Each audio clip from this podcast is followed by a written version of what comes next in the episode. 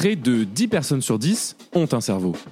Mais combien l'utilisent? À votre santé À votre santé, le mois de la santé et de la recherche médicale, en mars 2024, en Alsace. Alors nous sommes à la soirée de lancement à votre santé, le mois de la santé et de la recherche médicale en mars 2024. Nous sommes avec Fabrice Degout, enseignant-chercheur IEMAS UHA, Université de Haute-Alsace à Mulhouse, en spécialité physiologie des activités physiques et sportives. Mais c'est quoi la physiologie? Alors la physiologie, en fait, c'est l'explication du fonctionnement du corps humain. C'est-à-dire qu'en fait, euh, un bon état physiologique, c'est le corps humain qui fonctionne à un, à un bon équilibre, en fait.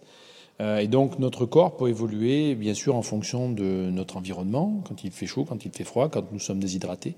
Et donc justement, mon travail, c'est de- d'expliquer, euh, d'essayer d'expliquer sur les différentes euh, parties du corps humain, justement, quelles sont les évolutions.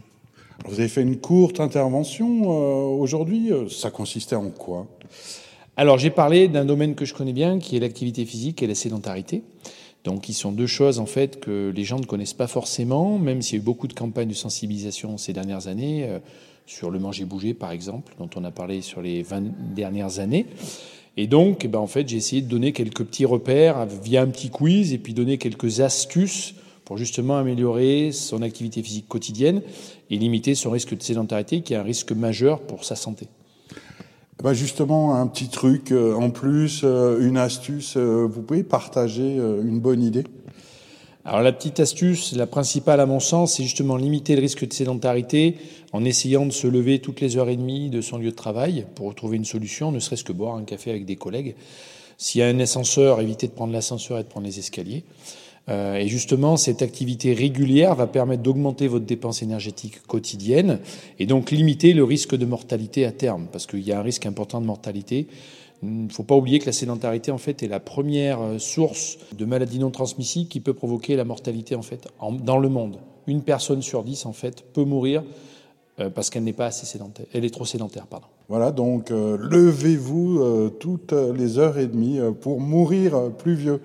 Merci beaucoup, euh, Fabrice Degout. À votre santé, Le mois de la santé et de la recherche médicale en mars 2024 en Alsace. une vingtaine d'événements, tous gratuits pour toutes et tous, proposés par la Nef des Sciences et l'INSERM Est. Ciné-débat, conférences, expositions, ateliers et jeux, semi-marathon. Retrouvez le programme complet sur la site de la Nef des Sciences. À votre santé, du 1er au 31 mars 2024, en Alsace. À votre santé. Wow